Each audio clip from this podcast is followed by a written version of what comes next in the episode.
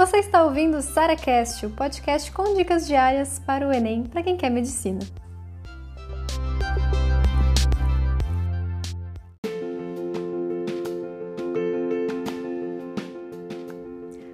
Por que, que eu sempre digo que não ter um cronograma é a melhor estratégia de estudos?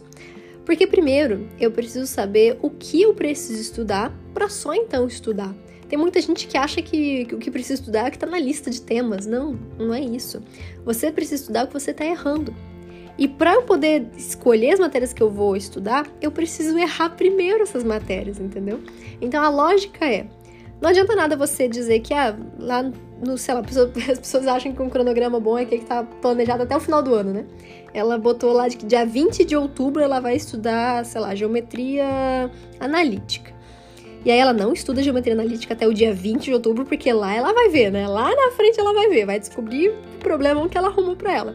Mas lá na frente ela, ela fica empurrando com a barriga qualquer questão que caia no simulado, por exemplo, porque lá no meu cronograma, lá na frente, vai, vai aparecer para mim. Ela não vai aprender e ela vai continuar errando no simulado. Então, e ela nem sabe se é realmente o que vai, vai fazer diferença para a aprovação dela. Talvez outro cenário, né? Ela aprendeu ali ao longo das questões simuladas ela não vai precisar estudar aquele tema no dia 20 de outubro, porque ela já aprendeu. Então, eu quero muito mais que vocês comecem a basear o que vocês precisam estudar conforme o que vocês estão errando, as dificuldades naquele momento. Então, esquece esse negócio de, ah, segunda-feira estudo biologia, terça-feira estudo história. Começa a ver quais são as matérias que você precisa ver agora. E quais são elas? Aquelas que eu erraria no dia da prova. Se a prova fosse hoje, essa é uma matéria que eu erraria.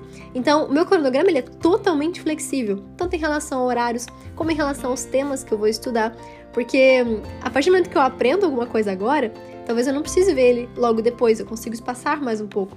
Ou, ou posso é, precisar puxar temas ali lá na frente do meu cronograma que eu tô com dificuldade agora, então eu vou ver esse tema agora para já resolver esse meu problema.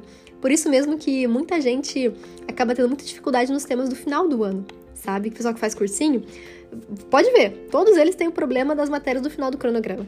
A gente não, porque a gente estuda as matérias como um todo, ou seja, não importa se é do início de janeiro ou se é de outubro. Se eu tenho dificuldade nessa matéria, ela vai ser a primeira que eu vou estudar.